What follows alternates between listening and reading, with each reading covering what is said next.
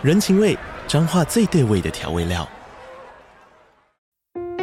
人，你在这端，我在那端，各自忙碌又相互牵挂。情，街角的吵杂声传递温暖与思念。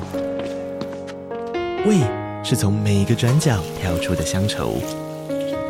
这里是彰化县政府 Pocket 节目《彰化早咖》，我是主持人内克。从彰化大小事各具特色到旅游攻略，透过轻松有趣的访谈，带着大家走进最在地的早咖。准备好了吗？彰化的故事，我们说给你听。以上为彰化县政府广告。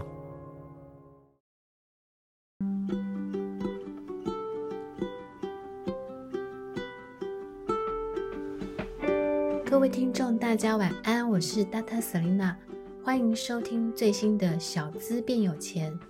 这个节目是由 Data Selina 专为小资族量身定做的一个生活理财节目，希望大家从日常生活的各种议题当中轻松的学习投资理财，有机会呢改善经济，翻转人生。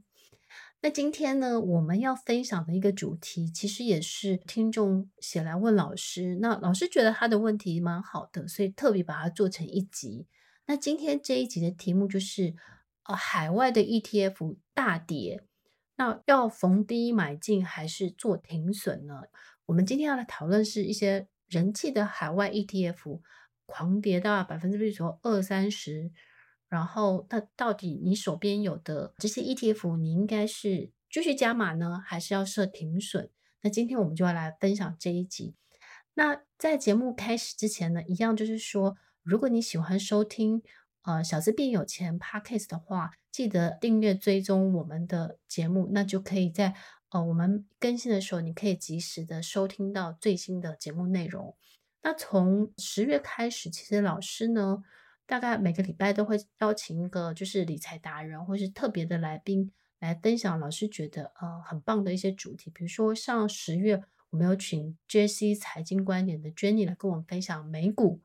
然后呢也有请我的好朋友冒牌生来分享斜杠，那就是我们最近有请到算力教官来跟我们分享，比如说财报啊或是可转换公司债，那节节目的内容其实是非常的精彩，所以请记得。就是订阅追踪我们的 Podcast 频道这样子。那我们今天要来分享的内容就是说，大家觉得最近呢，其实有很多海外的 ETF 跟大盘一样，就是狂跌。其中有一个就是零零八八二，就是中信中国高配息，有很多人喜欢的，然后也是很多人定期定额存的这个。其实它跌了蛮多的。那我们今天要以中信中国高配息这个零零八八二的例子，我们来分享，就是说，当你选择了一个高配息 ETF 的时候，遇到了一些就是升息空头市场的时候，大跌的时候，你应该怎么去做处理呢？那我们现在来看一下哈，就是说，其实 ETF 不断破底。我相信大家呢，就是在信心上其实会遭遇到一个非常大的打击，因为本来想要存股存 ETF，就没有想到就是比如说零零八八二，它从上市以来的高点，比如说十六点五，跌到了现在现在在十元附近的走势，这个短线的这个跌幅超过了大概嗯四五十 percent，其实大家看到账面上应该心情会蛮不好受的。那为什么它这么跌？跌成这样子，那到底我们要继续续报呢，还是要忍痛把它停损呢？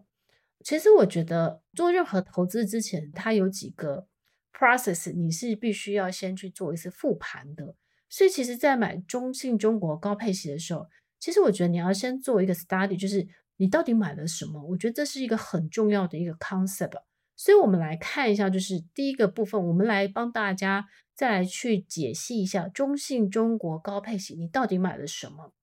那其实呢，中信中国高配息，其实它其实是投资的是在香港挂牌，而且有五成以上的营收来自中国内地的企业。那它追踪的指数其实是恒生中国高配息的指数。好，那其实这个指数的发布日是二零二零的二月十七号。其实基本上这个零零八八二上市前，它的指数会先通过这样子。那目前呢，这个指数的调整的方式是每年六月调整，对于该年度六月的这时候去做一次调整的更新，这样子。那数据呢？这是我们统计的一个最新的数字，所以我们首先要清楚的就是，零零八八二买的都是在中国挂牌的 H 股。那这个 H 股，其实我们在之前节目当中，我们有帮大家解释，所以大家可以去听我们前面的，就是有关于中国股市的这个分析。但是这些 H 股跟中国内地有非常高度的关联，所以这些在香港挂牌的 H 股。反映的其实是中国内地的一个经济的形势。那零零八八二前十大的成分股的规模，把它换成台币，少说都是千亿以上。一千亿在台股差不多都可以排到前八十名左右。像华润水泥，就是零零八八二里面有个成分股是华润水泥，它的资本额大概是一零八零亿，规模呢相当于台湾的台企银。那像中国银行的话，它基本上它是。八千九百亿规模，其实大部分台湾的规模大概是中华电信差不多，所以你会发现说，其实零零八八二它买了很多的中国的呃这些企业，其实基本上它的规模是蛮大的。其实现在它的前十大成分股里面有越秀地产，比如说中国神华、中国建材是做原物料的，然后中国建筑国际是工业，就是产业是工业的，中国财险是金融。万科企业是房地产，中信银行是金融，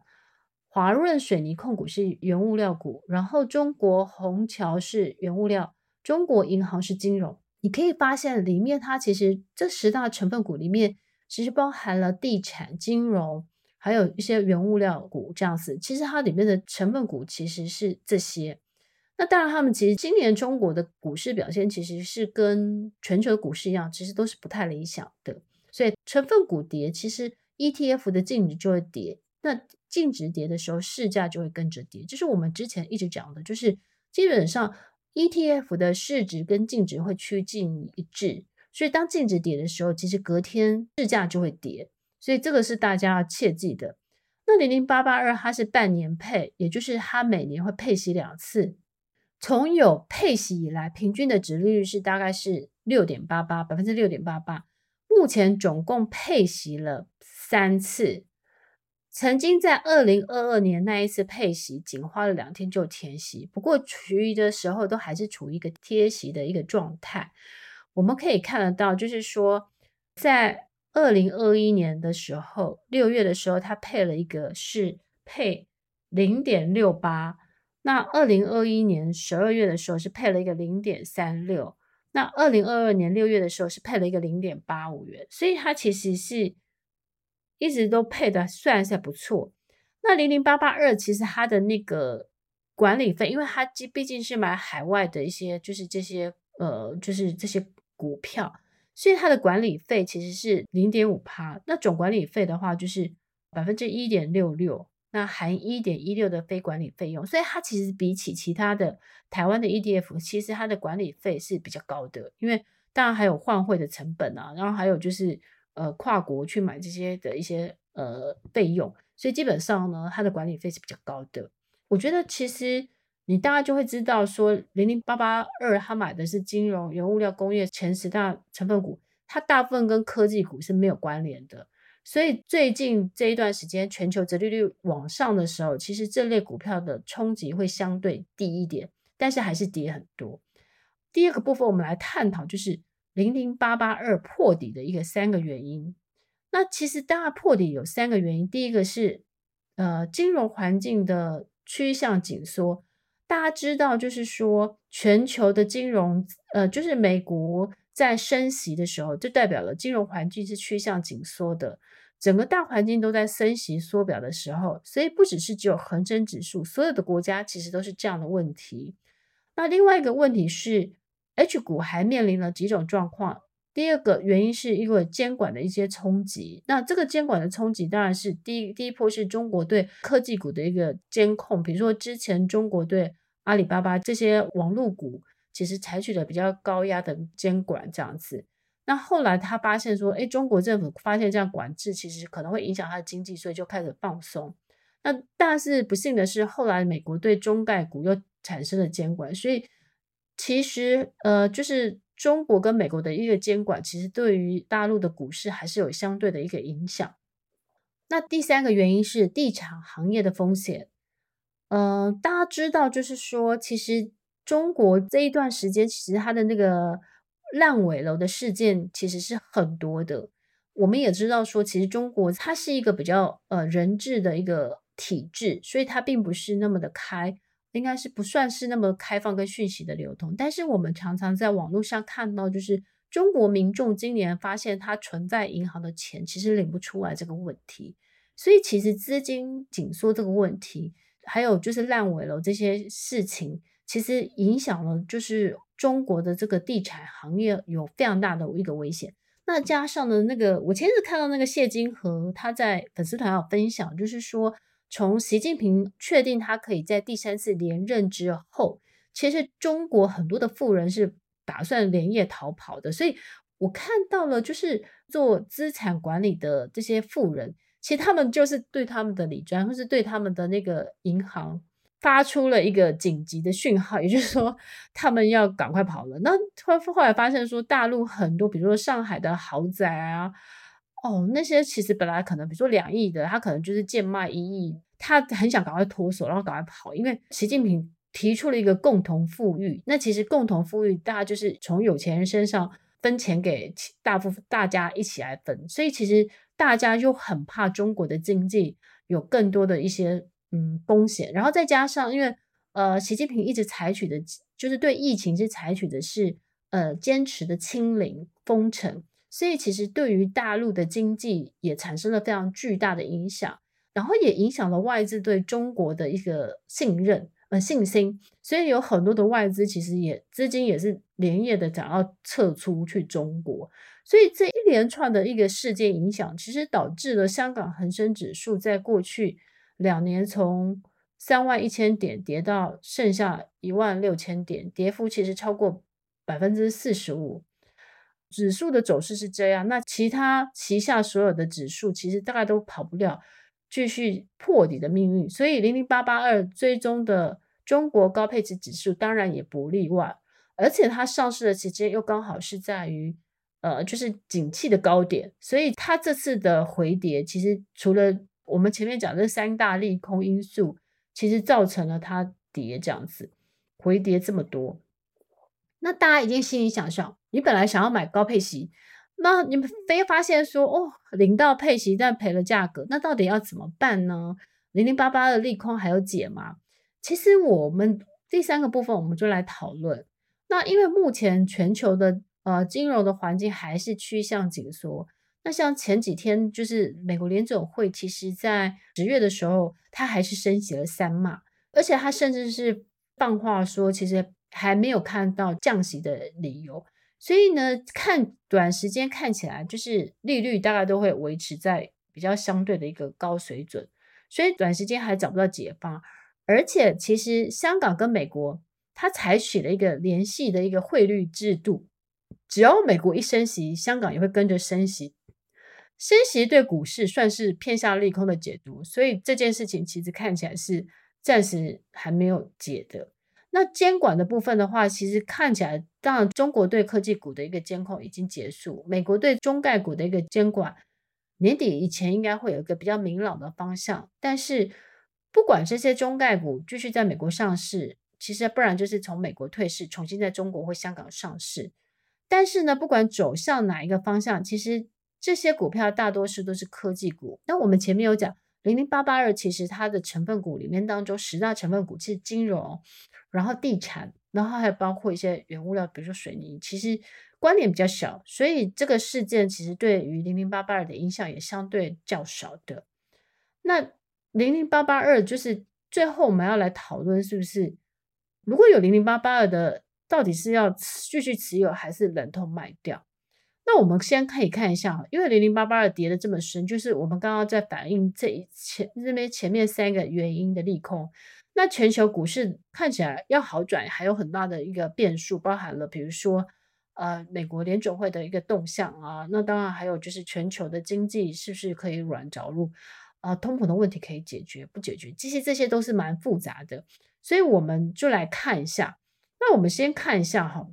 其实零零八八有一个优点，我觉得这是可能所有的 ETF 都会有一个优点，就是它会有一个自动替换成分股的机制。像零零八八二一开始上市的时候，其实几乎它的成分股当中大部分都是地产股，但是因为香港地产股这两年也发生了这些利空事件之后，现在地产股的比重也跟着降低了许多，取而代之的是一些能源工业股。所以就算你人不在香港，对当地的市场没有那么了解，其实这种它其实至少它的 ETF 它有自动筛选的机制，可以帮助你在无意间短掉一些不必要的风险。粉丝会问说，零零八八二股价会不会回来？嗯，应该是这样子看呢，就是说，我觉得有一个观点是，其实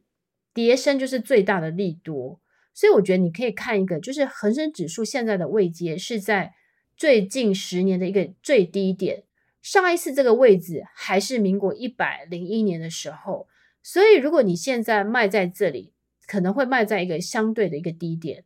那我觉得其实现在就是，但是大家粉丝会关心的一个问题就是说，零零八八二会不会下市？我觉得我先跟大家讲说，台湾 ETF 下市的一个条件，就是说，如果一般股票的 ETF，它会以近三十个交易日计算。如果平均的规模低于一万元即达终止门槛，那债券的 ETF 是两亿元，期货 ETF 比较不一样，终止的门槛通常都是规模低于五千万时，或是净值跌破发行价的百分之九十。所以如果说是一般股票的 ETF，它其实就是等于是规模小于一亿的时候会达到终止的门槛。那我帮大家查了一下，就是说。零零八八二现在的规模看起来是，它现在规模大概是两百四十多亿，那所以其实这个规模不是很小的。那再加上它的发行的投信是中国信托，所以我自己觉得是说，短期间除非它规模突然变很小，才会有这个风险。我觉得短期是不会有这个风险的。那重点是大家觉得说，到底我要在停损？那我我已经前面跟大家讲，因为你停损，其实它就是在十年最低的。低点，那通常其实跌到这个价格，其实已我觉得它其实当然有可能再跌，但是其实已经在相对低点，所以我觉得如果说你你现在是停损，我不我没有非常非常建议，除非说你有其他更更好的标的，你有把握可以可以赚钱，那当然你就可以换股。但如果说你没有的话，那你现在另外一个思考的重点就是说，你要不要再逢低买进？那我觉得其实我觉得这个要看，就是说。因为呢，其基本上呢，我觉得零零八八二这种海外的这种高配息，其实你可以不是把它当做核心，而是把把它当做卫星，所以你持有少部分就好，就是不要过度的重压。那如果说你觉得，我觉得这个前提就是说，嗯，你还是看好中国市场，然后你还是想要就是拨一点那个预算放在就是投资这个零零八八二，那我觉得有一个策略就是说。哦，你可以每大跌五趴的时候可以进场慢慢买，或是你用定期定额。那我们这边算就是说，零零八八二呢，其实它跌二十 percent 的时候，差不多在十一点五块左右。那如果再往下跌的时候，跌到二十五 percent 的位置，大概是十点八块左右。所以我觉得你可以用这样的思维去看这样子。那当然，这个方式呢是可以帮助你在相对的低点敢勇敢买进。当然了，如果说你对于未来的